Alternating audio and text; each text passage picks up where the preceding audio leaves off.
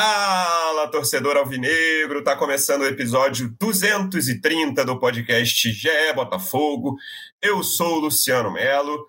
Depois da vitória por 2 a 0 sobre o Madureira, eu vou confessar uma coisa: às vezes, nesses jogos de início de Carioca, eu acho que a gente não tem muito assunto, mas eu acho que nesse jogo tem muito assunto, principalmente atuação individual, gente que estava mal e terminou bem, gente que estava bem e terminou mal, jogadores que nos surpreenderam.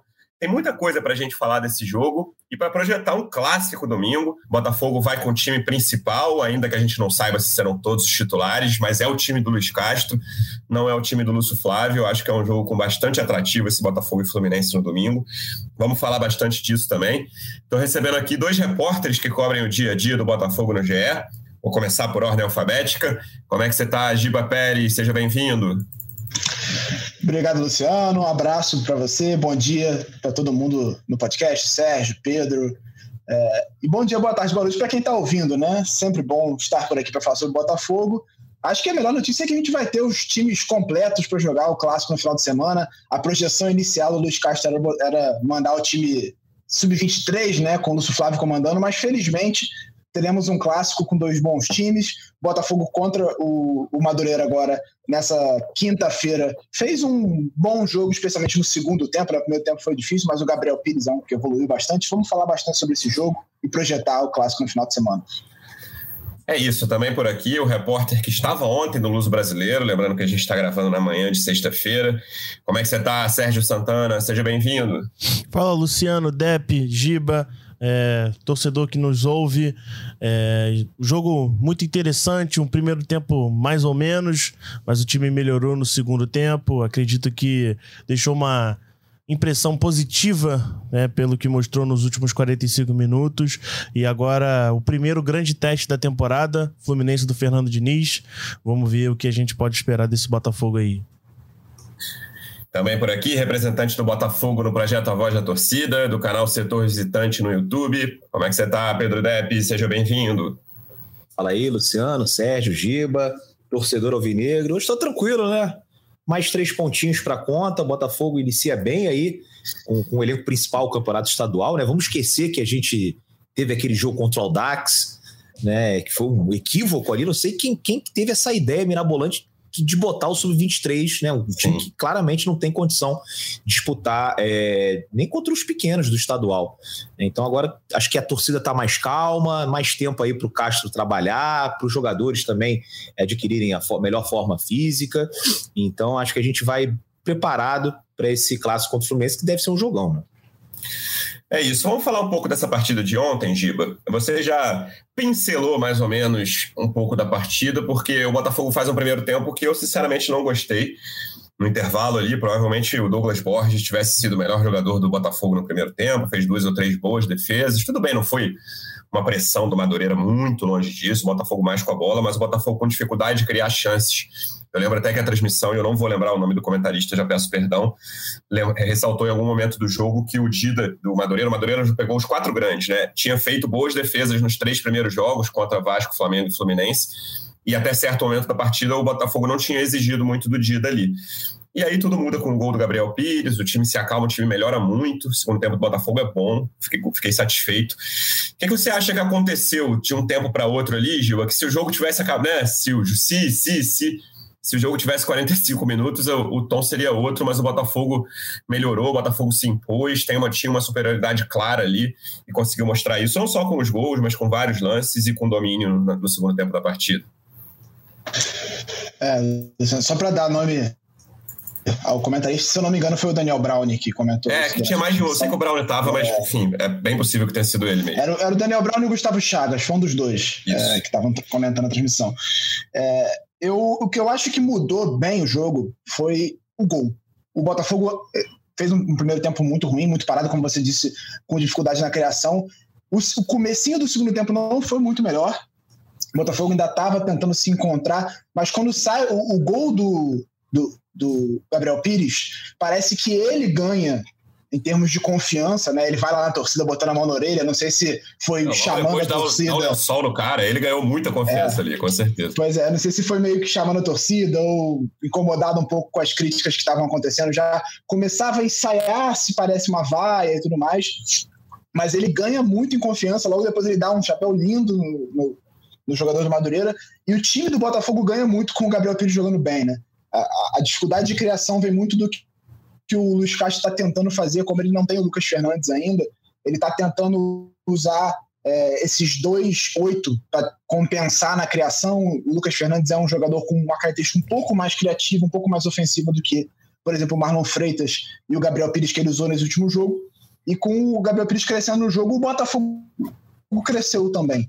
A gente viu o, o time começou a pressionar muito mais logo depois do gol e, e criar e, e, gerar mais dificuldade para o Dida. O Carlos Alberto, quando entra na esquerda também, eu gostei da atuação dele na esquerda. Ainda mostrou a, a dificuldade que ele tem um pouco com a finalização, mas ele botou velocidade, partiu para cima, criou chances e tudo mais. O Gustavo Sauer depois entra. Eu tive a impressão de que ele entrou caindo bem para dentro, participando mais na construção de meio. Também gostei dele atuando desse jeito. Eu acho que o que não funcionou no primeiro tempo, e que para mim é um problema e é uma coisa que eu, parece que o Luiz Castro está buscando ainda a melhor utilização desses jogadores, é o Piazon jogando aberto. É, não, não tá funcionando, o Piazon não está conseguindo se encontrar ainda no Botafogo. E o Luiz Henrique também não fez um grande primeiro tempo. Então eu acho que isso deu uma pesada no time, o time não conseguiu encontrar é, criação pelas pontas, e as mudanças melhoraram também o time no segundo tempo, na minha opinião. É, acho que é por aí. Depois eu quero falar um pouquinho do Luiz Henrique. Tem jogadores que foram bem, mas eu não gostei da atuação do Luiz Henrique. Para quem estava no estádio, Sérgio, eu vou até falar de um jogador que você destacou tanto no intervalo quanto no fim do jogo, que foi o Danilo Barbosa. É, ele não, a gente não, acho que é exagero dizer que o Danilo teve uma atuação brilhante, mas no primeiro tempo discretíssimo do Botafogo, para dizer assim, para usar um eufemismo, foi um cara que segurou as pontas ali ele tem uma função decisiva nesse meio-campo, que são basicamente três volantes de origem, né? Jogando juntos. O Danilo, o Marlon e o Gabriel Pires. Ele, eu achei que em certo momento, principalmente no primeiro tempo, ficou um pouco sobrecarregado, mas ele conseguiu tanto proteger quanto dar fazer a saída de bola, que é fundamental nesse time. Foi um cara que me chamou a atenção e eu vi, já, já dando um spoiler, porque eu sei que foi um jogador bastante elogiado por você. Você disse até que foi o melhor em campo. É, quando, quando geralmente eu vejo o jogo no estádio assim, eu procuro olhar, eu nem sempre olho para quem tá com a bola. Eu gosto de ver outros elementos que estão em campo. E uma coisa que eu reparei assim no Danilo é que ele meio que liderava a linha de defesa. Ele às vezes pedia assim, é, pô, vamos subir agora. É, sempre uhum. gesticulava muito com, com o Segovia e com o Adrielson para eles subirem, às vezes para eles descerem. Então ele era meio o cara ali que liderava os dois. É, claro, né? Tem sempre ali a parte de entrosamento. O Segovia, primeiro jogo dele, o Adrielson voltando agora também. Mas eu percebi que o Danilo era o cara que, sem bola, também foi muito importante. E a televisão não mostra isso, porque a televisão, lógico, é, foca em onde a bola tá. Então, esses são elementos que eu acredito que são interessantes de você ver no estádio. Por isso que eu destaquei tanto o Danilo no, nas, minhas, nas minhas redes sociais, porque ele não fez só esse trabalho de proteger e saída de bola, como como você qualquer um consegue perceber, porque é onde a televisão tá focando. Ele também foi. Me chamou de leigo, hein? Qualquer um consegue perceber isso aí. Não, não, não, não. não. tá brincando, vai. Mas eu, eu, eu, gostei porque ele, ele tem uma característica diferente do Tietê, porque o Tietê é um volante que que se, se movimenta mais. O Danilo é aquele volante um pouco mais, mais parado, né? Entra mais no, nos zagueiros. Então é uma característica diferente. Mas ao mesmo tempo eu, eu senti que ele é um cara que, que se comunica mais, podemos dizer assim. O Titi é um cara que se movimenta, se movimenta mais, o Danilo é um cara mais parado, só que ao mesmo tempo eu senti que o Danilo se comunica mais com os dois zagueiros. Tanto que uma hora, assim, é, ele falava, é, ele e Rafael alternavam. Um entrava entre os zagueiros e o outro avançava. Uma hora foi. No primeiro tempo, principalmente, o Rafael avançou muito. Eu senti que no segundo tempo o Rafael perdeu fôlego. Rafael muito cansado no segundo tempo. Eu até não entendi porque que o Luiz Castro não, não substituiu ele, mas enfim. E aí, no segundo tempo, o Rafael ficou do lado dos zagueiros e o Danilo que avançou muito. Então, o Danilo foi muito bem, tanto protegendo como também é, é, passando a bola. Mas esse trabalho sem bola dele, né, liderando ali a linha defensiva, eu achei muito interessante. Então, acredito que ele saudável, que até agora ele não mostrou, né, que é muito preocupante, ele pode ser um, um jogador interessante ali para o Botafogo. É, ele tem uma carreira bem peculiar, assim, né? Ele surgiu com muito destaque na base do Vasco. Quando foi para a Europa, foi bem nos primeiros passos dele na Europa, mas em certo momento ele caiu de produção e não conseguiu se firmar no Palmeiras. Não dá para dizer que ele fracassou no Palmeiras, mas jogou, né, teve pouco destaque ali em 2021. Lembro que ele chegou a entrar na final da Libertadores contra o Flamengo, perdeu até uma chance na prorrogação. E aí ele está tentando retomar, assim, é um jogador no qual eu tenho alguma esperança. Dep, o que você acha? Assim, o que você qual é o balanço do Danilo Barbosa até agora? E você acha que tem uma projeção? Claro que o balanço a gente sabe, né? É um balanço discreto até agora, ele não fez muita coisa com a, com a camisa do Botafogo. Mas você acredita que é um jogador com alguma projeção para. Não estou nem dizendo ser titular absoluto, que a gente já comentou em episódios passados como o Botafogo tem muitas opções ali para o meio de campo, é um cara que pode pelo menos entrar com mais força nessa briga, que eu lembro da gente tratar assim como o Danilo, eu lembro eram sete, se eu não me engano, sete opções para as três vagas titulares no meio de campo, e eu falei aqui que o Danilo, na minha opinião, estava em sétimo nessa briga. Você acha que ele pode, com, com o tempo, ganhar posições aí? Acho, mas é, concordo contigo também que ele, ele partiu da sétima posição. Agora, é, cabe a ele né, é, adquirir a melhor forma física, porque a gente sabe que quando ele chega no Botafogo na segunda janela, isso foi ali em agosto, já não me lembro, mas foi no, ali já na. Foi isso, 12 de agosto, ano, né? Botafogo no 12 de agosto. É, então. Ele já não jogava desde março. Então, isso. assim, muito tempo. São cinco meses sem jogar futebol. E aí, depois, para ele entrar num campeonato que os jogadores estão no outro ritmo, cara, até ele conseguir é, alcançar todo mundo, demora. E o campeonato acabou. Só que agora a gente está iniciando uma nova temporada e eu já acho que ele já é, é, parte em igualdade com os demais, né? E tem que botar para jogar, né? Assim, até é, é, bem legal isso que o Castro fez, né? Assim, poupou o torcedor de ter que assistir novamente aquele sub-23 e botou um time com reservas e, e, é um time com qualidade. É óbvio que se a gente for jogar uma partida com esses 11 caras no Campeonato Brasileiro, é muito provável que a gente, contra os melhores times, a gente vai perder. Mas é porque ninguém joga com os 11 reservas né, no, no, na Copa do Brasil, não sei, mas você, você vê que você tem três, quatro caras aí, pelo menos, que você coloca ali e mantém a, a, qualidade que o titular tem também. E acho que o Danilo Barbosa vai, vai ser muito importante. Né? Eu boto muita fé no Danilo Barbosa nessa continuidade da temporada. Eu acho que com, com essa pré-temporada é, ele, não só ele, mas outros caras como o Sauer, que provavelmente daqui a pouco a gente vai falar também, é, vão, vão apresentar um futebol muito melhor. E o torcedor tem que ter um pouco de paciência também, né? Porque acho que o normal nessa época do ano é os caras irem mal. Né? E surpreendentemente, alguns foram bem, né? como é o caso do, do Danilo Barbosa. A gente comenta aqui, acho que a gente falou do Patrick de Paula já em outro episódio desse ano, sobre alguns jogadores que a gente comentou muito no ano passado. O Gabriel Pires não chega a estar nesse patamar, Patrick de Paula, como a gente comentou no ano passado, mas foi um jogador muito citado aqui em vários episódios do segundo semestre. Eu considero, ele até já, já usei essa palavra aqui, um jogador estranho, Giba, porque ele tem características que não são muito comuns hoje, assim. Ele é mais forte do que o jogador médio hoje, ele é menos rápido que o jogador médio de hoje, mas acho um jogador interessante que ontem claramente estava fora da posição ideal dele fez um primeiro tempo ruim. A torcida não tem muita paciência com ele até agora, isso é fato. A gente pode discutir né, se ele mereceu a, a falta de paciência da torcida.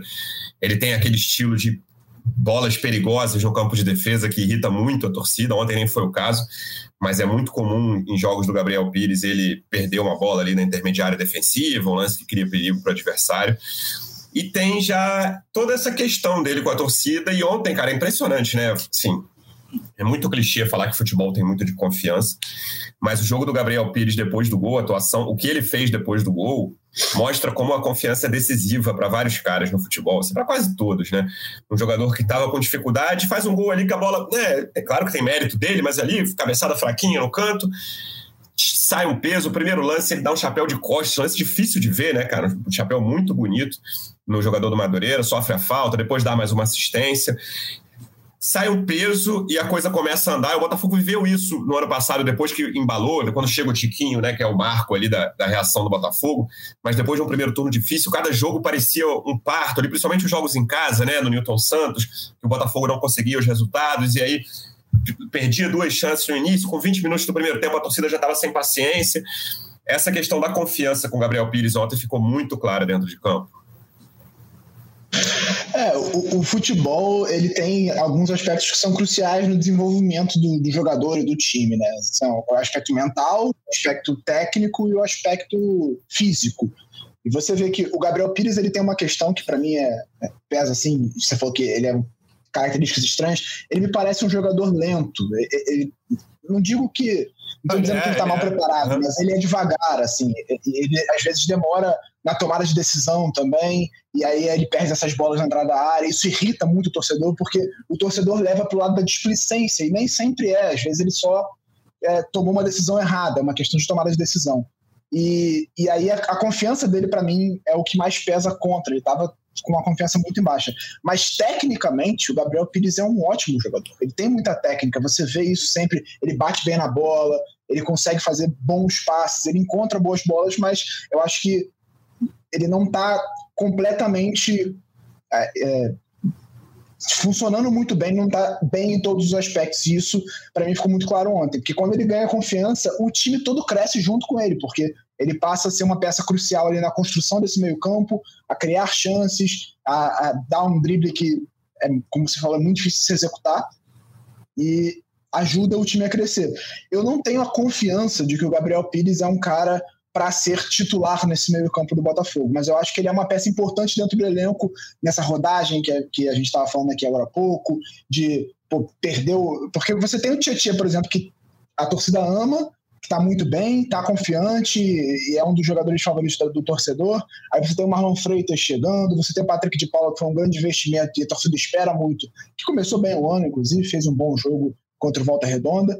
E aí você precisa ter outras peças também. Aí é que entra o Danilo Barbosa, que a gente estava falando, entra o próprio Gabriel Pires, que é um cara que num jogo difícil às vezes vai entrar e talvez pegando o adversário um pouco mais cansado, ele consiga produzir bem usando a técnica dele. Então, acho muito importante esse gol e essa, esse ganho de confiança do Gabriel para que ele dê profundidade nesse elenco. O próprio John Textor estava falando na live que ele participou do Fogão Net durante a semana que na cabeça dele, o mais importante para o Botafogo nesse momento não é nem investir tanto em reforços para o time titular, mas trazer essa profundidade de elenco que vai fazer o Botafogo ter uma, rota, uma rotação, de perder um jogador e conseguir repor à mesma altura.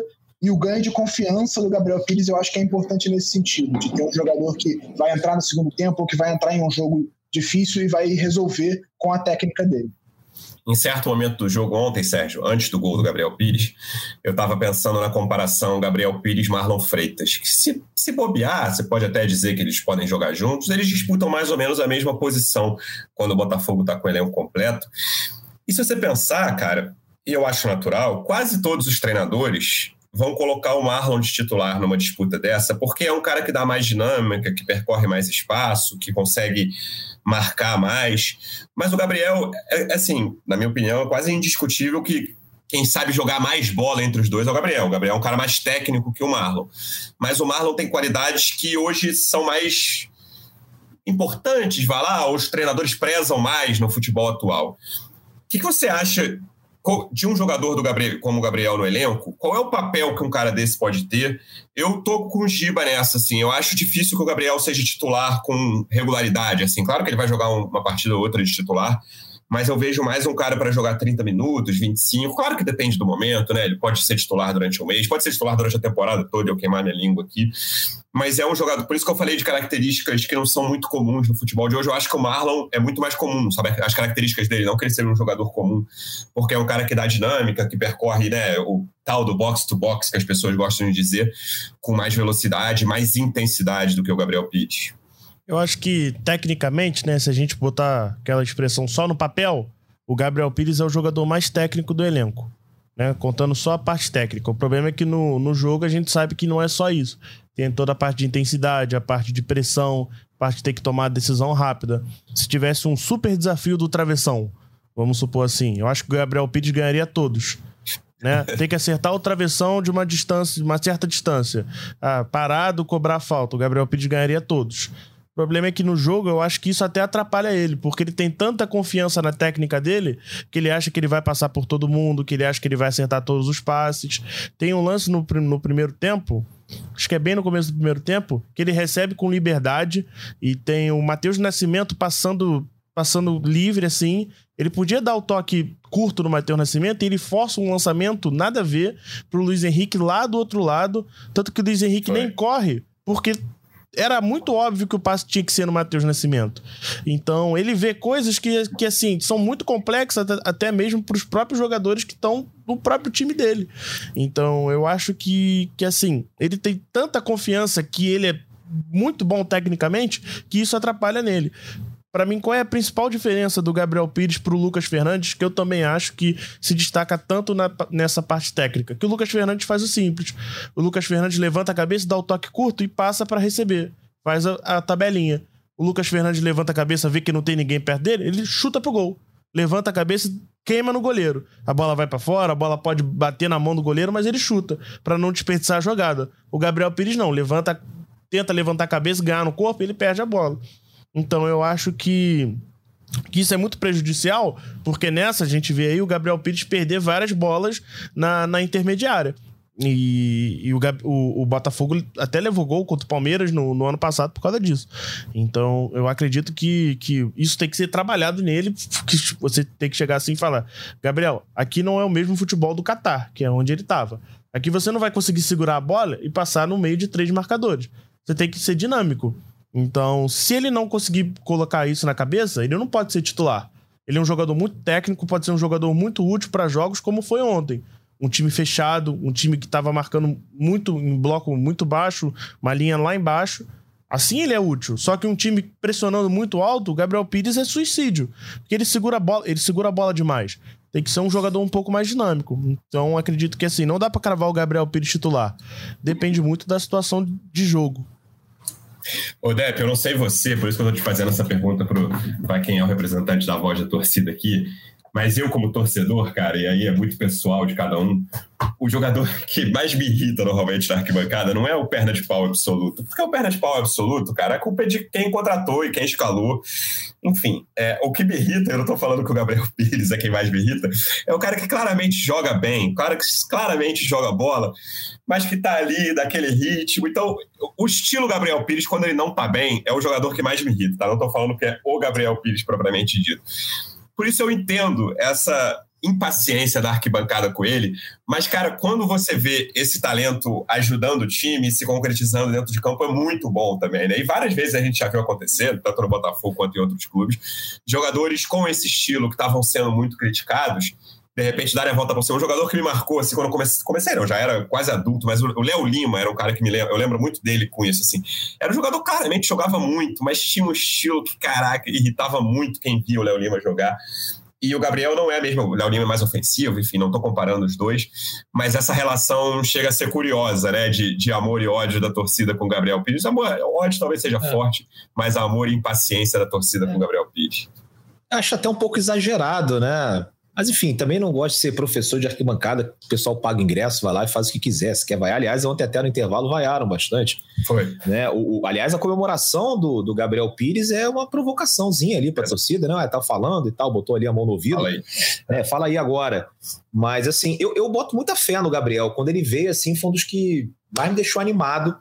É, a, a, carreira dele na Europa é muito interessante, né? Assim, fez três temporadas sólidas no Benfica. É, assim, não é qualquer um assim que, que vai para lá. Você vê, o, talvez o atacante que teve mais destaque nos últimos anos no, no, futebol brasileiro chegou lá no Benfica não conseguiu chutar uma bola. Né? Então, assim, eu, ele foi um destaque no, no Leganês também pela, pela, pelo Campeonato Espanhol. Né, de lá depois rumou para o Benfica. Então, assim, é um bom jogador, mas é isso. Acho que o Sérgio definiu muito bem. Né? É um cara que às vezes prende demais a bola. E aí tem um jogo que é muito marcante, que é aquele contra o Palmeiras, que a gente sai na frente, 1x0, um golaço, Tiquinho, depois a gente acaba tomando a virada. Né, o Gabriel foi muito mal naquela partida e, assim, é, às vezes, em vez de tocar rápido, como o Sérgio falou, segurava, prendia o Palmeiras, pressionava, pegava a bola, saía contra-ataque e fazia gol. Né? E, e, acho que isso que o Sérgio falou também, que ele tem muita confiança no futebol dele, então ele arrisca muito. Ele dá uns passes que, que, eu, acho, que eu acho que tem que dar mesmo, né? Você tem que é, procurar o gol, você tem que tentar fazer alguma coisa diferente. O Gabriel tenta, mas assim, como o grau de dificuldade é muito maior, a probabilidade de erro também é maior. Mas, assim, quando ele acerta o passe, como ele deu ali agora para o Sauer, é, é, realmente transforma num, o, qualquer jogada num lance de perigo. Então, a gente tem que entender que ele também tá. Ele ficou, quando ele veio para o Botafogo, ele estava quatro meses sem jogar, né? Do, do, do período que ele estava no Oriente Médio até assinar com a gente, aquele primeiro jogo contra o Juventude, que ele entra e faz um gol também. Então, acho que essas vaias, essa implicância do torcedor do Botafogo é meio exagerada. Né? É, eu boto fé no Gabriel. E, por exemplo, tem um outro que eu não, não curto muito, acho que é, a chance dele dar certo no Botafogo é pequena, que é o Piazon. Né? Sim. Que também é um outro que a torcida implica de vez em quando. O Piazon até falou, né? Que a cobrança às vezes é um pouco chata. E, e, realmente eu tenho até que concordar com ele, porque depois de 15 dias de treinamento, primeiro jogo, e a galera vai. Sim. É, é, okay. Essa que é a verdadeira voz da torcida. Eu só, a minha, a minha opinião, né? O torcedor vaiou, essa que é a voz da torcida. Mas o, diferentemente do Piazon, o Gabriel é um cara que que eu, eu, inclusive, assim, se todo mundo tivesse jogando 100% de, de, da sua capacidade, eu colocaria o Gabriel como, como titular nesse meio campo do Botafogo. A gente falou bastante de meio de campo, quero passar para a defesa para falar do estreante, né, Giba? Eu gostei da atuação do Segovia, eu, eu, eu, simpatizo com a figura do Segovia, ele desde a apresentação dele tentou falar português, claro que ele pode tentar falar português e ser horroroso dentro de campo, né? o que importa é o que ele vai mostrar com a camisa do Botafogo, mas gostei da estreia, claro que é muito cedo para a gente tirar qualquer conclusão, mas me pareceu um zagueiro seguro que vai ajudar o Botafogo. É, do que a gente viu dele, é, a gente viu muito pouco, porque, obviamente, a gente não acompanha tão de perto assim o campeonato equatoriano, mas você vê, ele viu bastante o Del Valle na Sul-Americana, é um time que teve boas campanhas nas competições internacionais e tudo mais. E o Segovia é um zagueiro técnico, ele bate bem na bola, consegue carregar. Inclusive, a gente estava falando, eu, eu, e o Sérgio falamos bastante na live sobre ele, né?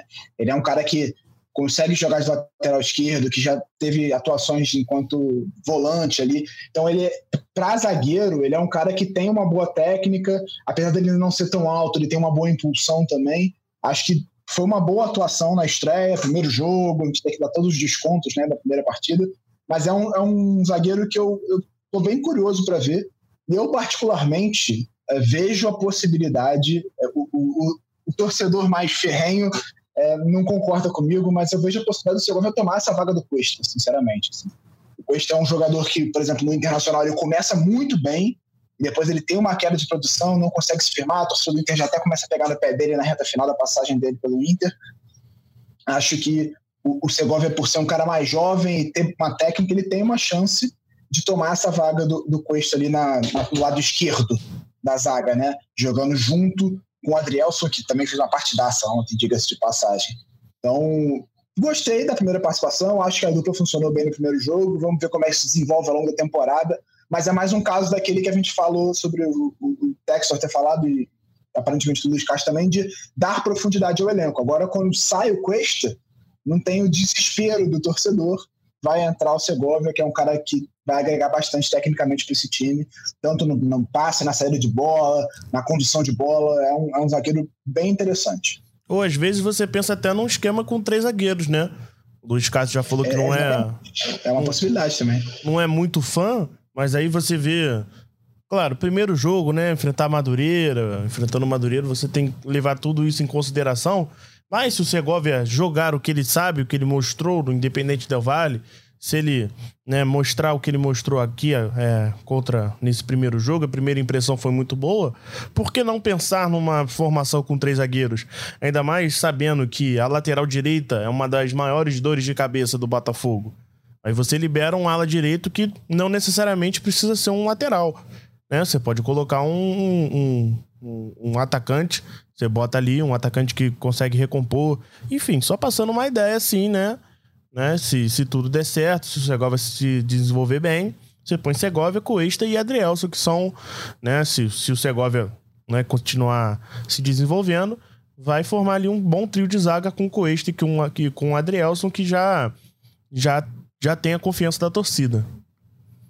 É, tem uma questão também de sequência de zagueiro que tem muita suspensão, né? Toma cartão. O, o Cuesta é um cara mais velho também.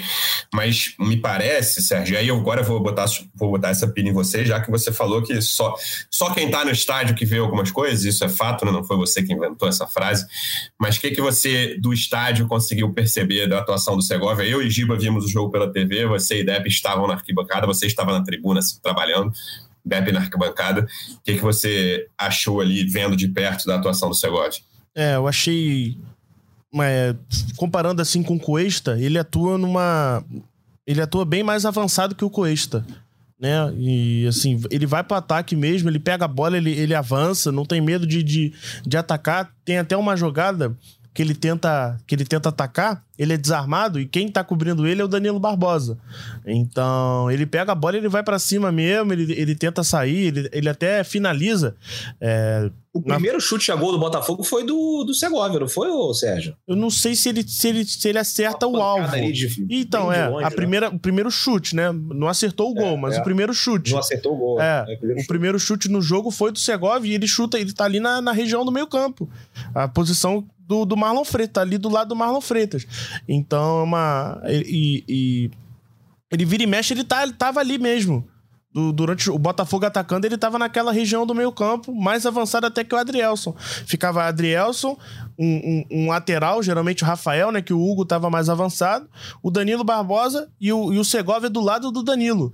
Então, ele é um, ele é um comparando com, com, com o Cuesta, é um zagueiro, sim, que que tá avançando mesmo. Então, é, é, curioso, né? A gente vê um zagueiro. Um zagueiro assim, mas como ele falou na coletiva, e até falou na, na saída de campo, se eu não me engano, foi, pra, foi com a Fernanda Maia, ele confia muito no futebol dele. Então. Sim, o jogador confia nele mesmo, então tem que, tem que tentar, né? Acho que aí entra até no caso do Gabriel Pires. Se confia, tenta. Aí se erra, cara, tem que aguentar as críticas. É uma situação 8 ou 80. Se se acertar confiando no confiando em si mesmo, cara, vai ser só aplauso. Mas aí se errar, irmão, vai ter que aguentar, vai ter que aguentar vai, vai ter que aguentar as críticas que não tem jeito. É, a chance de levar algum gol em algum momento da temporada porque o Segovia avançou demais é grande. Mas se o Segovia construir, ajudar e, e, obviamente, ajudar na parte defensiva e o gol que ele vai levar uma vez na vida ali, porque que o Botafogo vai levar por causa do avanço dele, eu acho que faz parte, até pela característica do jogador. É um cara que, como zagueiro, Depp, isso que o Sérgio falou me deixou. Eu tive essa clara impressão também vendo pela TV de ter características diferentes dos zagueiros que o Botafogo tem. Eu acho que a, gente falou assim, eu lembro até que em certo momento, acho que semana passada, retrasada, eu falei, Depp, você acha que a zaga tá bem servida? E você, não, cara, calma. Tem que, para mim, tem que trazer mais um zagueiro ainda, porque a gente pensar em Adrielson e Cuesta titulares, beleza. E aí o Segovia pode virar né, reserva da lateral esquerda, já foi falado assim, que não viria, não viria outro lateral. Se for isso, vai ter que trazer mais um zagueiro, porque o Felipe Sampaio não tá bem mas é um cara que te dá uma opção diferente no miolo de zaga. Eu vou tratá-lo como zagueiro aqui, vamos deixar a opção lateral esquerda depois. É um cara que te dá uma opção diferente do, do, dos dois bons zagueiros que o Botafogo tem no elenco, na minha opinião, tipo, tirando ele, que são Adriel e Socuesto.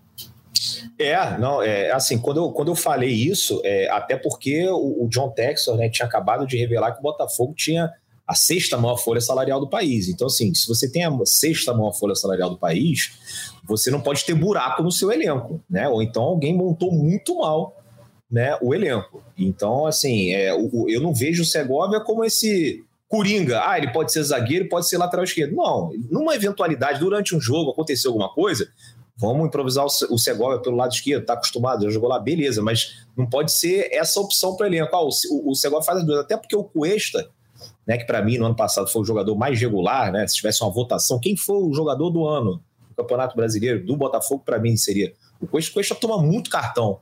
Né, o Costa também que é muito forte é, na, nas jogadas ofensivas ali, principalmente bola parada, né, o Costa sempre aparece né, de surpresa fazendo gols de cabeça, já fez o primeiro dele esse ano, né? E para mim assim é um titular incontestável. Mas é, você sabe que a idade vai chegando, né? Talvez não aguente mais o, o tranco de uma temporada é, louca, como são essas que a gente tem aqui no Brasil, pode fazer 70 jogos. Eu fico acabado, destruído depois de algumas sequências de jogos, imagina esses caras que ainda entram em campo, né? Porque eu assisto o jogo ali sentado, né? Imagina como é que esses caras ficam. Então, assim, você tem o Coelho que toma muito cartão, você tem o Marçal que também toma muito cartão, os, os cartões bem, bem loucos esses que o Marçal toma, aliás.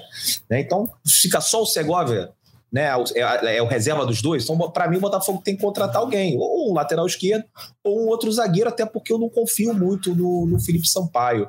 Né? E o outro que poderia entrar, o Lucas Mezenga, assim, as duas últimas partidas que eu me recordo do Lucas Mezenga foram assustadoras. Né? Ele que dá o mole nesse jogo contra o Aldax, né? E teve aquele jogo contra o Corinthians, que ele entra lá em Itaquera, né, que o Marçal se machuca logo no início e tal, também que ele, ele perde a bola ali, perdeu duas vezes, entregou duas vezes a bola no pé do jogador do Corinthians, a gente acaba saindo derrotado de lá, é, de São Paulo, 1 a 0 né? Então, assim, é, boto muita fé também no Segovia. Acho que, que o Botafogo, é, como torcedor, fico feliz que o Botafogo não contratou nenhum cara bizarro. Pode até ir de mal, né? Assim, o Marlon Freitas, de repente, pode não ser aquele jogador que a gente imaginava, sentiu quando sai do Atlético Goianiense para vir para o Botafogo. Ah, o Segovia pode não se adaptar ao futebol brasileiro, né? Assim, mas são caras que fazem sentido e são caras que têm tudo para acrescentar né, nesse elenco do Botafogo. E, e acho foi, não sei se foi o Giba, foi, foi o Giba logo no início, ele falando dessa questão do, do, do Texor, né? É, preocupado com a profundidade do elenco. Né? Eu também fico muito preocupado, né? mas fico feliz que a gente consegue pegar algumas peças que tem tudo para dar certo, como o Segovia, como o Marlon, mas aguardo também né, é, outras opções. Acho com certeza você vai falar aqui de Matheus Nascimento. Queria dar um pitaco também sobre ele daqui a pouco, Luciano. É isso, eu ia falar exatamente para a gente partir para o ataque. Eu queria falar de três jogadores do sistema ofensivo do Botafogo, quase que eu falo defensivo, que são Luiz Henrique, Matheus Nascimento e Gustavo Sauer, por motivos diferentes. São os três que eu queria comentar aqui. Começar do Luiz Henrique, Giba, porque é um jogador que chegou com expectativa, indiscutivelmente, apesar da primeira passagem dele, né, quando ele surgiu no Botafogo ter sido curta, foi logo para a Europa, veio com expectativa e Sim, me parece. Claro que tem um ano pela frente ainda. Botafogo, ele, Luiz Henrique, pode mudar essa trajetória tranquilamente. Tem bem mais da metade do empréstimo pela frente. Mas me parece um jogador que, se nada mudar, apesar das metas serem simples para opção de compras, tem, tem a ver com é, participações dele como titular. Hoje não parece que essas metas serão batidas. E, cara, não vou nem falar da, da, do fim da trajetória dele pelo Botafogo, que ainda tem um ano pela frente, mas eu fiquei decepcionado com a atuação dele contra o Madureira. É, eu acho que o Luiz Henrique ele ainda não, não teve uma atuação de. Não vou nem dizer de encher os olhos, mas uma atuação que o torcedor fala: ah, esse é o Luiz Henrique que surgiu no Botafogo, que gerou muita expectativa, foi vendido para a Europa e que virou disputa de Flamengo e Botafogo. Ele não teve uma atuação dessa desde que ele voltou. A gente está falando aqui sobre vários jogadores que chegaram no meio da temporada de 2022, que estavam muito tempo sem jogar e que precisavam ganhar tempo e que começaram a temporada agora em ritmo de igualdade com os outros para ganhar chance. O Luiz Henrique era um desses jogadores, né, que não estava atuando tanto lá na Europa e volta no meio da temporada, não consegue se firmar e que se esperava que agora, no começo do ano, ele tivesse ali num patamar físico igual dos outros e conseguisse brigar por essa vaga titular. Mas o que a gente viu até agora, nesse jogo especificamente, ele entrou também no jogo contra o Volta Redonda, não encanta, assim, não, não, é nem que não encanta, né? Não, não, o torcedor não quer ver isso em campo, não agrada. Ele entrou, se não me engano, contra o Volta Redonda, ele entra na ponta direita, e esse jogo ele começa na ponta esquerda, depois o Castro inverte ele com o Piazon. Acho que são alguns testes que o Castro está fazendo de botar esses jogadores de ponta nos dois lados para ver onde eles rendem melhor. Luiz Henrique, quando ele surge, ele surge jogando mais pela direita, mas ele também é um cara, em tese, versátil que joga nas duas pontas. Mas nesse momento, desde a volta dele, ele não conseguiu render bem em nenhuma das duas. Esse é um, é um ponto crucial para mim. A, a, o contrato de de empréstimo dele fala em opção de compra e dependendo de algumas metas pode virar uma obrigação de 8 milhões de euros e realmente é um valor absolutamente muito alto para o que ele vem entregando. Sim. Eu diria que se o Botafogo nem pensaria em comprar ele nesse momento e ele precisa entregar mais para se tornar uma opção no elenco. Assim, do que a gente viu até agora nesses dois jogos, claro, a gente está falando de dois jogos, não pode é, criar uma tese enorme em cima de dois jogos, mas em dois jogos o Carlos Alberto entregou mais que o Luiz Henrique. Até aqui. É, falta acho que muito cedo para o Carlos Alberto e até para o Luiz Henrique é cedo, né? Vamos ver esse desenrolar. Eu vou trocar a ordem aqui, normalmente estava fazendo o Giba, Sérgio Depp, mas eu quero falar de Matheus Nascimento e ele já até pediu a palavra sobre Matheus Nascimento. O que, que você achou, Depp, da atuação do Matheus, do comportamento da torcida e o que, que você acha que pode acontecer nos próximos meses com o Matheus Nascimento? Sim, fica difícil, né? Acho que a torcida também já pegou a implicância muito grande com o Matheus Nascimento. Assim, no primeiro tempo a gente já via né, ele tocando na bola e a galera já vaiando, né? Xingando, falando, ah, o Matheus é, não joga nada, não é joia coisa nenhuma. E acho que esse lado psicológico pode acabar afetando bastante. Assim, o jogador que nem foi tão mal ontem, né? Quase fez um gol. O jogador do Madureira tirou é, a bola ali praticamente em cima da linha. É, você vê que o Matheus tem técnica, né? O Matheus, é, nas categorias de base, ele voava, né? Até quando ele jogava numa categoria acima dele, ele sempre foi um cara muito acima da média, mas acho que fisicamente. Né, ele deixa a desejar, principalmente quando joga contra esses, esses jogadores, esses zagueiros, que são muito mais altos, muito mais fortes do que ele. Né? Ele até está fazendo um trabalho, ganhar massa, né? Tá com uma dieta nova e tal, mas assim, eu não sei se de repente é o momento de você emprestar o Matheus Nascimento. Assim, eu tava até falando isso ontem na live do setor visitante, para ele ganhar mais minutos. Eu acho que ele ainda não é o atacante para ser o reserva do Tiquinho Soares. Eu acredito muito no futebol do Matheus Nascimento. Acho que tem tudo para estourar e ser um, pelo menos um bom jogador. É um cara que pode ter carreira na Europa, né? Talvez não seja o, o grande craque que a gente imaginou, mas acho que ele vai, vai ter uma carreira sólida quando a gente, daqui a 20 daqui a 10 anos, a gente vai olhar para trás e falar, pô, o Matheus Nascimento começou daquele jeito, mas depois acabou emplacando. Só que assim, eu já não vejo muito espaço para ele nesse time do Botafogo. É, acho que você insistir no Matheus Nascimento, você vai acabar piorando essa relação é, entre o jogador e a torcida. E, e assim, a gente teve é, alguns casos de, de que realmente é importante você emprestar o jogador ter o Sassá passou um tempo no Náutico, voltou outro jogador para o Botafogo, o Igor Rabelo também foi para o Náutico, voltou outro jogador para o Botafogo. Então acho que seria legal você encontrar um time na Série A que ele pudesse ser titular. Não sei, Cuiabá, o Curitiba estava atrás do Erisson, de repente você pode emprestar o Matheus Nascimento. Eu acho que seria bom para todo mundo.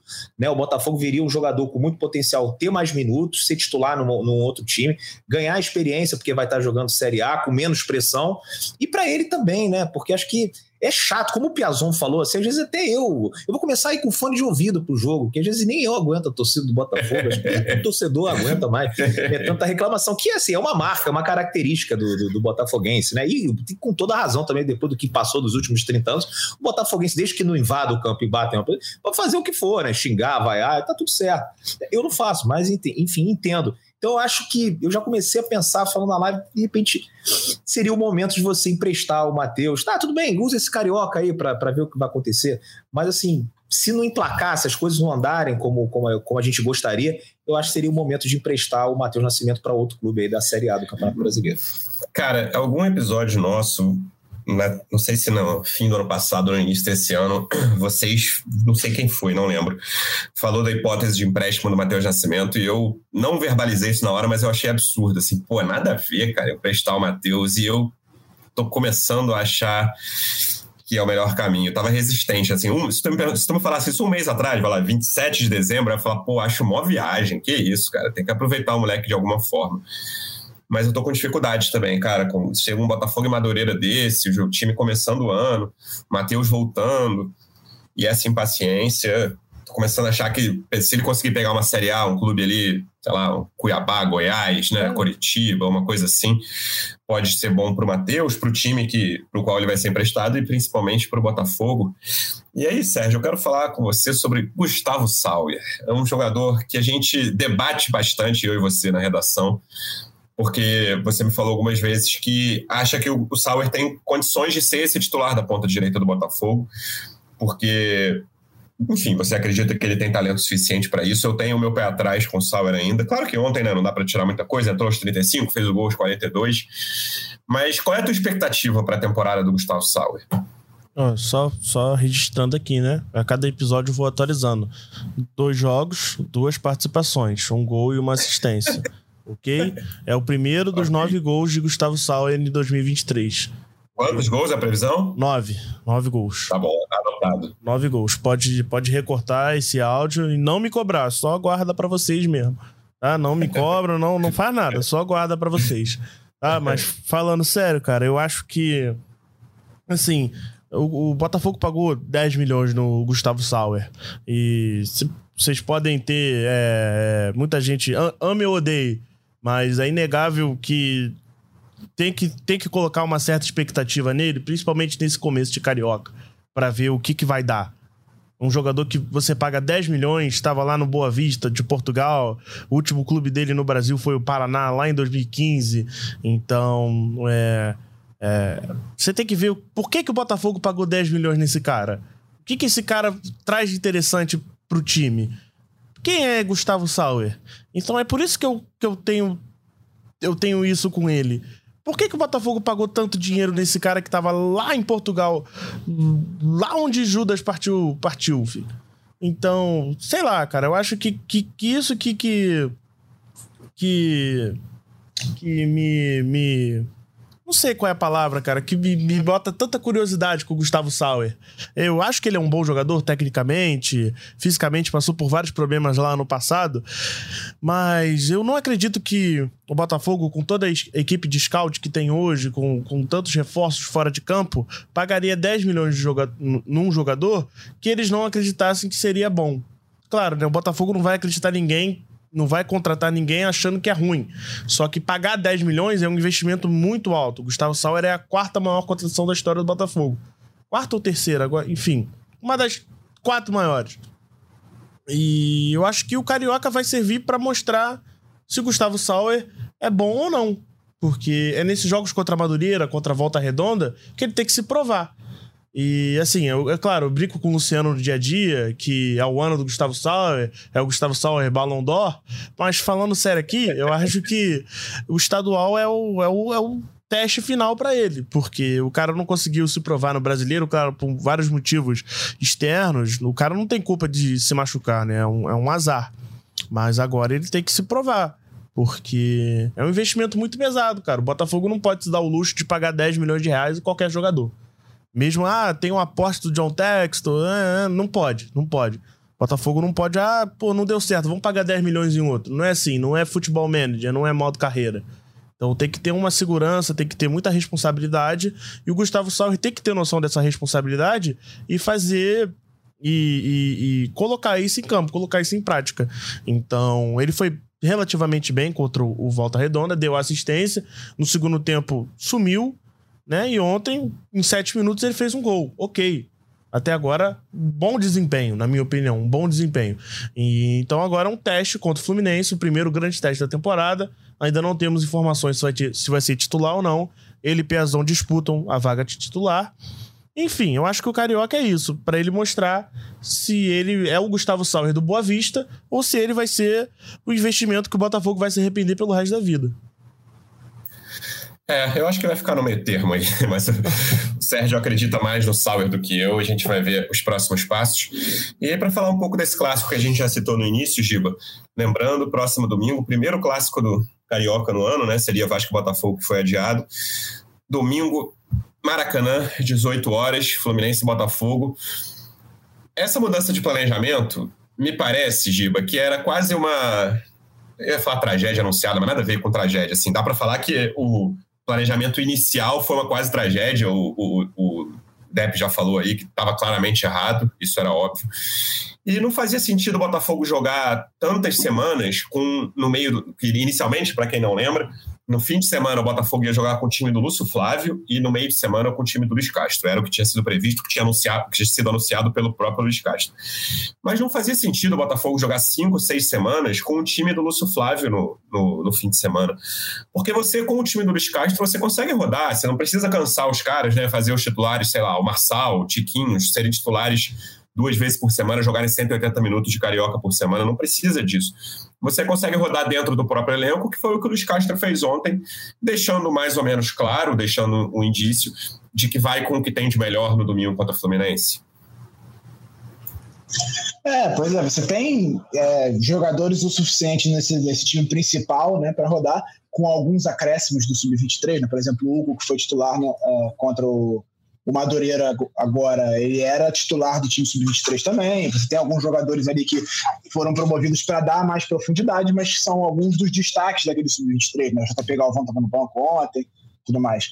Então, realmente, não tinha necessidade de é, abrir mão do Carioca. Eu sei que parece exagero, mas você colocar aquele time por três, quatro jogos seria você colocar em risco a sua classificação. O Carioca tem 11 rodadas até o final da Taça Guanabara. Se você coloca aquele time que perde pontos importantes nesse começo, você coloca em risco muito de forma crucial, até porque ele planejou isso em dois clássicos. Tudo bem que o Vasco também teria o time reserva no clássico, né? Seria o time que ficou aqui no Brasil, não, não, nem os reservas do time principal. Mas eu acho que seria arriscado, especialmente contra o Fluminense, que se usasse o time principal teria uma vantagem física, técnica e de entrosamento muito maior. Então eu acho que foi importante essa mudança e que só foi possibilitada para mim também muito por conta do adiamento do, do Vasco e Botafogo, que ele conseguiu dar uma remanejada ali, trabalhar bem e tal e botar os reservas agora nesse meio de semana para no final de semana virar e usar os titulares.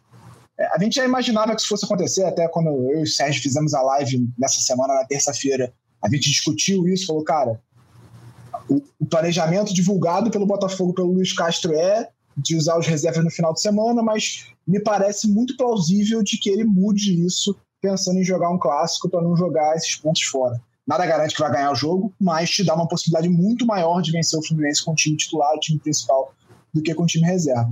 Então, é, eu até comentei com o Sérgio ontem, antes do jogo, falei, cara, acho que vai ter o anúncio ali de que vai ser o time principal no final de semana. Espero um jogo muito bom. O Botafogo fez um ótimo final de campeonato, assim como o Fluminense fez.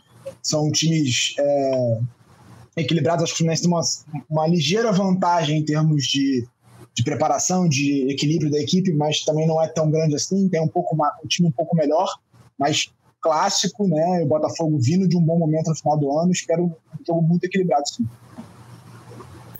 A gente, o tema que a gente mais fala em né, fim, início de temporada, que é mercado, só para a gente não passar sem falar, Sérgio. O Textor, na terça-feira, na live que fez no Fogão Net, falou de algumas tentativas, né? Falou do Matheus Pereira, que o Botafogo fez uma grande proposta salarial a ele, mas a proposta do Al-Wada, dos Emirados Árabes, foi superior. E aí falou de uma estratégia que eu sinceramente não entendo muito, que é esperar o dia 31 para fechar a janela europeia. Aí eu vou te falar por que, que eu não entendo. Porque você dificulta a reposição dos times europeus. A lógica do Textor, que ele expressou na, na live, pelo menos, é o time que está cobrando 10 agora, quando fechar a janela europeia, vai cobrar 5. Mas aí, o, o meu contra-argumento a isso é o time que estava cobrando 10, que vai cobrar 5, que seja, não consegue repor esse jogador com a janela fechada. Então, o Botafogo viveu exatamente isso na primeira janela com o SAF do ano passado. O Botafogo teve que pagar mais, teve que. Jogadores como o próprio Sauer, que a gente acabou de citar aqui, o Lucas Fernandes, o Botafogo teve que pagar um negócio maior do que era o valor de mercado deles, até de forma salarial mesmo, tá? Não estou nem falando só de direitos federativos, porque o Portimonense, o Boa Vista, não conseguiam repor esses jogadores com a janela fechada. Se o Botafogo contratar um cara dia 5 de fevereiro, depois da janela encerrada da Europa, é certeza de que o time desse cara na Europa acaba a temporada europeia sem peça de reposição. Então, o que vai acontecer, na minha opinião? É claro que ele pode né, pagar muito e trazer um jogador importante. Só faz sentido no mercado sul-americano, né? Se você o for Botafogo, trazer um jogador aqui. Né? Exatamente. O Botafogo vai disputar os jogadores que estão na Europa, o Botafogo vai disputar jogadores que estão no fundo do banco. Vai pegar a xepa, né? Exatamente. Eu, eu, queria ser educado e não falar em xepa, não que você seja mal educado de falar em xepa. Mas é isso, assim, o Botafogo vai, vai lutar no mercado europeu por jogadores que são a terceira opção da posição, no mínimo. Jogadores que não vão fazer falta aos seus times ao longo, ao, até o fim da temporada, né? Que você vender um jogador ou emprestar, você, clube europeu, vender um jogador no dia 5 de fevereiro, é certeza de que você termina a temporada sem esse jogador. E ele falou também do Giovanni. Assim, primeiro eu quero saber o que você acha dessa estratégia e você acredita em alguns jogadores vindos do mercado europeu? Você acha que esse é um sinal de que o Botafogo vai investir mais no mercado sul-americano ou não necessariamente? O que, que você Qual é a tua conclusão dessa estratégia citada pelo Textor na live? É, só vamos por partes. Você citou o Matheus Pereira, só para não passar batido. Claro. É, o que, que, a gente, o que, que a gente conseguiu é que o, a vontade do Matheus Pereira era voltar para o Brasil, né? Se dependesse do Matheus Pereira, ele voltaria para o Brasil. Só que, né, o, o, a gente sabe que o jogador nem sempre a vontade dele é respondida. O Al Hilal só liberou é, um empréstimo de quatro meses e isso afastou o interesse de clubes brasileiros, até porque o salário é muito alto. E aí o Al-Ada do Emirados Árabes topou esse empréstimo de quatro meses. Só que aí algo que talvez não anime muito o torcedor do Botafogo. É, o que a gente conseguiu aqui, né? É que se ele voltasse para o Brasil, seria para o Corinthians o Corinthians foi o time que chegou mais perto da contratação do Matheus Pereira. Né? Não estou dizendo que a vontade do Matheus Pereira seria voltar para o Corinthians. Não é isso que eu estou dizendo. Estou dizendo que quem chegou mais perto de um acordo financeiro com a Hilal, é, acordo, enfim, foi o Corinthians, ok? Esse é o contexto. Beleza? E agora falando da estratégia do, do texto. É, concordo contigo. E dando o exemplo do, do, Lucas Fernandes, a opção de compra do Lucas Fernandes, né, que foi contratado depois, é, na primeira janela da SAF, que já chegou depois que a janela europeia fechou, em março, era, é de 4 milhões de euros. E, na minha opinião, apesar do Lucas Fernandes ser um ótimo jogador, ele não vale 4 milhões de euros. Se você é, fizer a, a conversão, 4 milhões de euros hoje dá ali quase 21 milhões de reais, 21, 22 milhões de reais, na minha opinião, o Lucas Fernandes não vale isso tudo.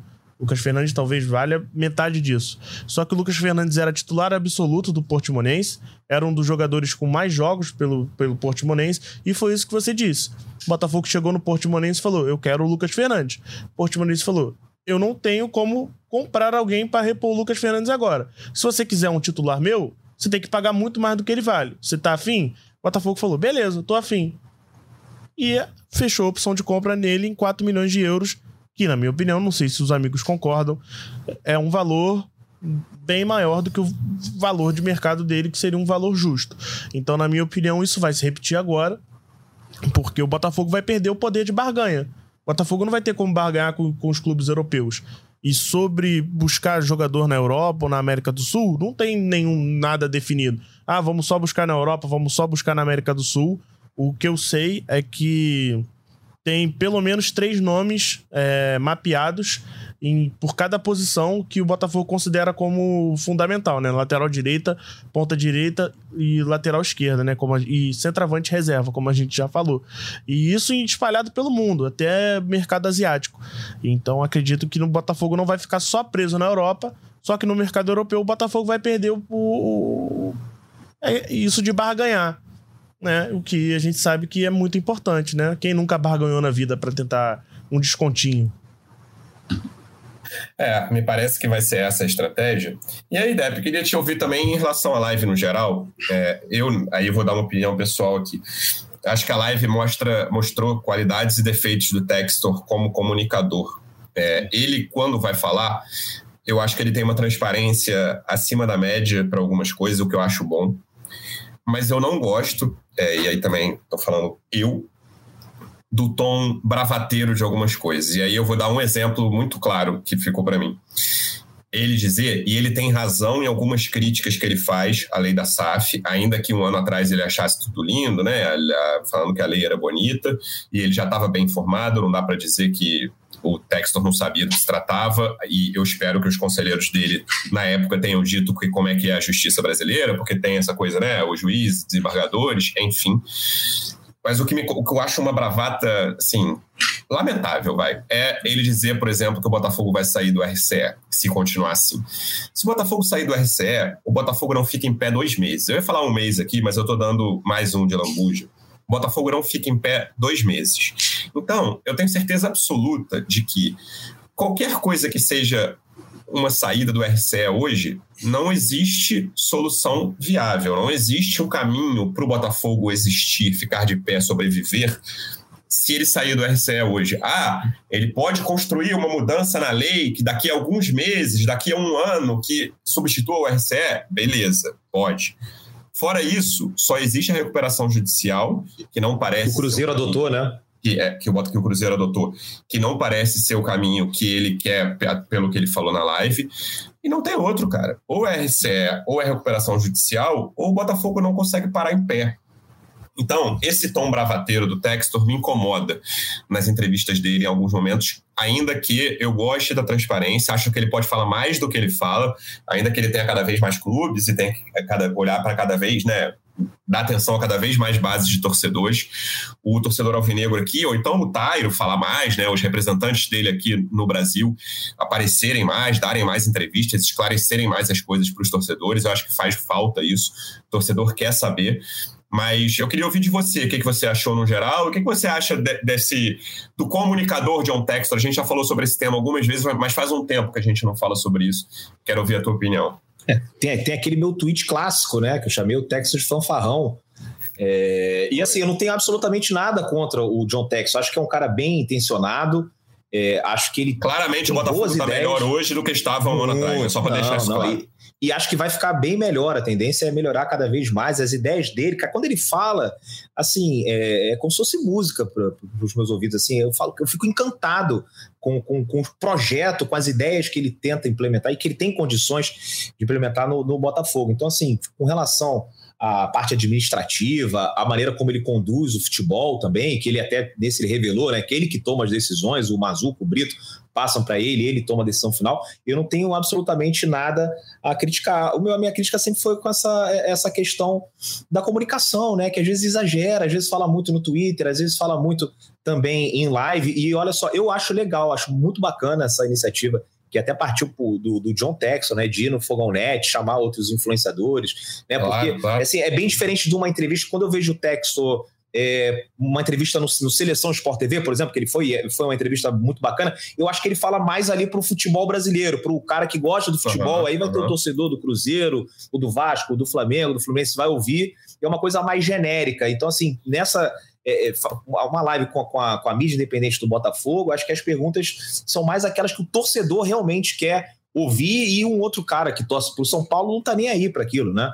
Então, é, eu gosto dessa iniciativa. Só que sai falando as coisas, né? E, e, e, isso é uma coisa muito grave, né? Vai sair da RCE. Qual, qual vai ser as próximas medidas, as próximas atitudes que ele vai tomar? Então, acho que isso deveria partir é, de um pronunciamento oficial do clube, né? Acho, aliás, que o clube deveria falar isso, porque você já vê alguma agitação aí é, no mundo jurídico, né? é, ou, ou, pessoas que estão na fila e que agora vão querer furar essa fila, porque o Texas falou que, que não vai mais fazer esses pagamentos de 20%, né? Então, assim, é, é, acho que poderia né, se comunicar de uma maneira melhor, sem tanta bravata, como você falou. É, no ano passado a gente já viu, né? Ele falando que, no, que ia jogar o Campeonato Carioca com o time B, quando quando você viu ali, ele tomou uma pernada da, da Ferdi, os caras alteraram alterar a classificação do futebol brasileiro, né? Isso foi claramente é isso, direcionado é ao futebol carioca a Botafogo e Vasco queriam jogar com o time B. Então, assim, tem tanta coisa que acontece nos bastidores e o Texas pô, tem que começar a fazer esse jogo também, né? Tem que começar a, a ter contatos. Eu gosto muito do Texas, que ele tem contatos no mundo do futebol, né? Ele, pô, presta o, Erison pro Estoril, que o Estoril é, é, é, sócio dele, ele fecha com a Riboc, que o cara, o dono que comprou a Riboc também é sócio dele. Então, assim, tem conexão no mundo inteiro, só que falta também aquele lado mais político que ele vai ter que, né? Não pode confiar no aperto de mão do prefeito, né? É, ele, ele vai ter que trabalhar ali nos bastidores com a federação, goste do Rubinho ou não, né? goste do, do, do presidente da CBF ou não. Então, assim, acho que deveria falar um pouco menos e, fazer mais. É, esse, esse lado fanfarrão dele, né? É, eu, eu nem acho ruim, né? E, inclusive, depois daquele jogo, eu vim aqui contra o América, eu fiz uma comparação dele com o Jerry Buzz, né? Que tem um documentário, uma série, aliás, muito muito bacana do Lakers, né? E acho que não existe o maior fanfarrão na história dos esportes do mundo do que o Jerry Buzz. Mas, assim, é um cara que ganhava, né? Então, assim, para você ser esse cara que fala muito, que conta muita história, você tem que ganhar, você tem que fazer por onde. E assim, a, história do Texas está só começando. Eu gosto quando ele tira onda, eu gosto de ver o Texas andando de jet ski aí com a camisa do Botafogo, pegando o jatinho com a camisa de torcida organizada, acho super legal, né? Mas assim, aparecendo atrás na entrevista do Marçal, correndo que nem a criança ali da quinta série, eu acho isso bacana, divertido, um ambiente mais leve. Agora, tem alguns, algumas coisas que ele fala que não pode ser de qualquer jeito, e eu acho que ele falou isso aí de qualquer jeito, como ele falou também do Campeonato Carioca de qualquer jeito, né? Lembrando que tipo, no mesmo jogo tava ele, uma foto com o bonezinho do Botafogo tomando um latão de cerveja. Né? E aí depois fala que não vai jogar o, o, o, Carioca no ano seguinte. E aí teve que jogar. Aí vamos, daqui a pouco vai ter que pagar, porque, como você falou, não sustenta. Ele vai ter que, ele vai ter que continuar pagando isso, ele vai ter que arrumar alguma coisa. Não pode ser do nada, ó, parou de pagar.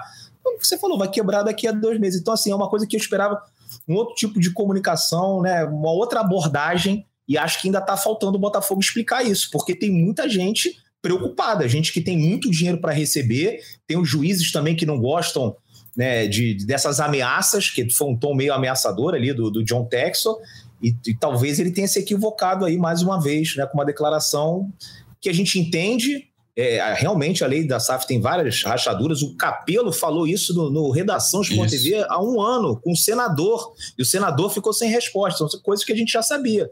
Né? Mas eu espero que ele esteja bem assessorado e que procure, busque aí o que é melhor para o Botafogo. Agora, arrumar briga contra esses caras poderosos, meu irmão, assim acho que é muito difícil, cara. Não, não tem como comprar essa briga hoje o Botafogo, não. É, eu até eu tava vendo a live, né? Eu tava acompanhando a live por, por trabalho também. Eu, na hora eu falei com o Luciano e com o Sérgio, eu falei, é um, essa declaração do John Textor era um bem-vindo ao Brasil, né? Se ele não sabia que é assim, ele acabou de descobrir que as coisas funcionam aqui. E aí talvez falte é, um pouco desse jogo de cintura para lidar com a situação também, né? De sentar e negociar, de ver como é que a gente vai fazer. Acho que essa declaração é muito mais uma ameaça, mesmo como você falou, que é tipo, olha só, vou parar de pagar, hein? Se não, se não funcionar. Mas não é assim que as coisas funcionam aqui, infelizmente. A lei deveria ser para proteger os clubes. Mas exige, demanda ele um jogo de cintura de negociar para que a lei funcione, porque, infelizmente, no Brasil as coisas funcionam assim. Não. E olha quem furou a fila, né? Quem furou a fila? A CBF, o governo e a FERJ. Esse foi o exemplo que ele citou. Assim, um negócio. Não, não, tudo bem, passou de fase, mas não vou te dar o prêmio, não, porque você estava devendo dinheiro para. Tudo bem, tá devendo, tem que pagar. Mas, pô, esse negócio de furar a fila, não repassar a premiação, é um negócio que é inacreditável, né? É, é pô, são os filiados. O Botafogo é filiado da FERJ há 100 anos, pô. Não é possível que vai fazer, ó, só vai. É, é uma, uma chantagem, ó, se você não pagar 5 milhões de reais, a gente não vai deixar você inscrever os jogadores. para vocês verem como é que é o nível, isso falado pelo John Texon. Né? É isso. Voltaremos então depois desse clássico. Primeiro clássico no domingo, a gente volta na segunda. Esperamos que com uma vitória do Botafogo, o que estiver rolando fora de campo também. Giba, obrigado mais uma vez pela presença e até a próxima. Valeu, Luciano, valeu, Sérgio, valeu, Depp, torcedor alvinegro. Voltamos aqui na, nos próximos episódios. Esperamos com boas notícias para o torcedor, para o torcedor alvinegro bem feliz nos próximos episódios do podcast. É isso, Sérgio. Obrigado mais uma vez pela presença e até a próxima. Valeu, Luciano. Valeu, Dep. Valeu, Giba. Valeu, torcedor. Bom episódio hoje. Uma boa semana para todo mundo. Valeu, Dep. Obrigado mais uma vez pela presença e até a próxima. Valeu, pessoal. Sérgio, Giba, Luciano, torcedor Vinegro. Estamos aí de volta na segunda-feira. Espero, espero que para comentar uma boa vitória do Botafogo no Clássico. Que assim seja, torcedor alvinegro. Obrigado mais uma vez pela audiência. Até a próxima. Um abraço. Tio Louco Abreu, bateu! Gol! Podcast, sabe de quem? Alvinegro, do Glorioso, é o GE Botafogo.